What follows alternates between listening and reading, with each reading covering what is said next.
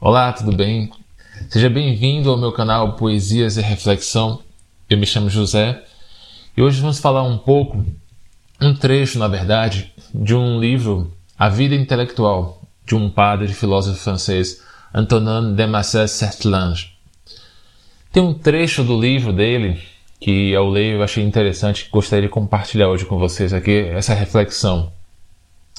Diz mais ou menos assim: A vida real é vida num, vida de família imensa com a caridade por lei. Se o estudo pretende ser ato de vida e não arte pela arte ou monopólio do abstrato, deve reger-se por esta lei de unidade cordial. Então vamos ver. Vamos ver o que basicamente a gente pode concluir com essa frase, né? Veja só, a vida real é, a vida de família com a imensa caridade por lei. Ele fala o seguinte: se o estudo ele pretende ser um ato de vida, ele deve reger-se por esta lei de caridade cordial, né? essa lei de unidade cordial. Que lei é essa? A lei de caridade, que está presente dentro da vida real, que é a vida de família. Caridade, o ato de doar-se, de entregar-se.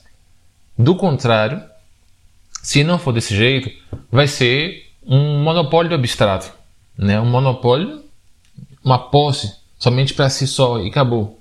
É arte pela arte, não é uma vida que traz em si uma ação, um ato concreto. Então, para fazer um paralelo com essa frase de Antonin, do padre filósofo eh, do padre Antonin, a gente pode dizer o seguinte: tem uma passagem bíblica que diz se o grão de trigo caído na terra não morrer, né, ele fica só e não pode dar frutos. Mas se morrer, dará muitos frutos. Então veja bem, a vida é esta terra. Né? Nós somos esse grão de trigo que está caído nesta terra.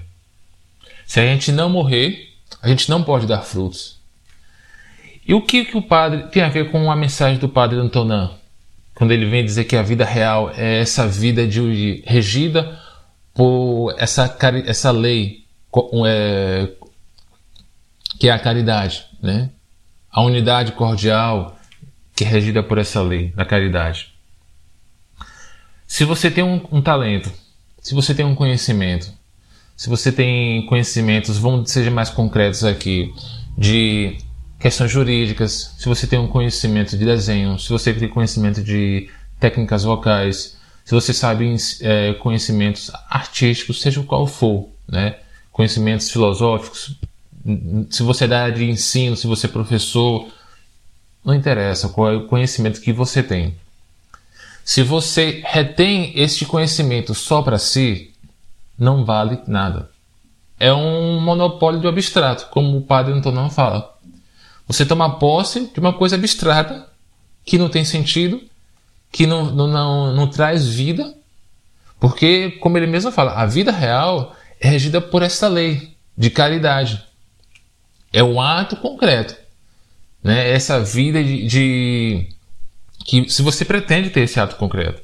Porque o ato concreto é justamente isso, regida por essa lei de caridade, o ato de doar-se, de morrer para si. Então não faz sentido você é, adquirir conhecimentos e mais conhecimentos, títulos e mais títulos de doutorado, pós-doutorado e por aí vai. E vai crescendo nessa escala. Se esse conhecimento que você tem não é transmitido, não passa para o outro, não vale nada. É um monopólio simplesmente de um abstrato, algo que ninguém vai tomar, vai ter a possibilidade de tocar, de atingir, né, de ser transformado por este por este conhecimento.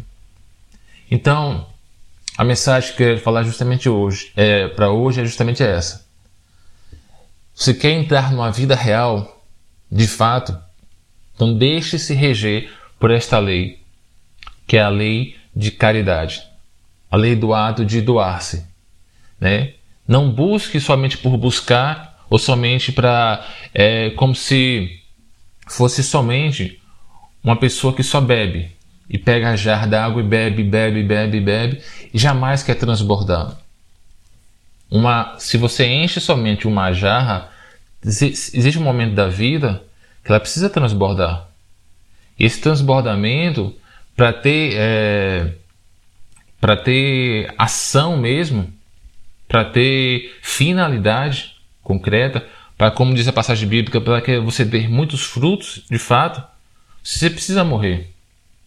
Já viu alguma árvore, uma mangueira, um pé de jaca, seja qual for a fruta, dar frutos ou dar belos frutos deliciosos, sem ter morrido, sem ter sido lançado na terra, sem ter sido regado durante um bom tempo e plantado para depois crescer? Não. Você já viu algum fruto, alguma árvore que se alimenta do próprio fruto?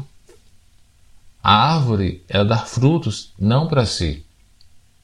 A finalidade dela é doar-se, é para os outros. Assim somos nós. Nós nascemos para dar frutos e esses frutos não são para nós, é para os outros. Imagine se uma, uma, uma árvore, pé de manga, desse o fruto e ela mesma comesse da própria manga. Jamais poderíamos ter a oportunidade de provar a delícia que é essa fruta. Então, é justamente isso que eu queria refletir com vocês hoje. Gere essa oportunidade para que outras pessoas, para outras pessoas, né, sentirem o gosto, né, e terem o prazer de poder provar um pouco do fruto que você gera e é capaz de gerar na vida dos outros. O fruto que está aí dentro, mas que precisa morrer, que precisa esquecer de si, que precisa se doar, se entregar. Porque quando as pessoas virem que você tem este fruto delicioso, cada vez mais as pessoas vão querer ir atrás de você, vão querer cuidar de você. Por quê? Porque ela percebe que aquele fruto traz um sentido para a vida dela. Entende? Então, pense nisso. Era essa mensagem que eu queria refletir hoje aqui com vocês. Se você gostou, deixe seu like, compartilhe com seus amigos, né? E comente aí embaixo.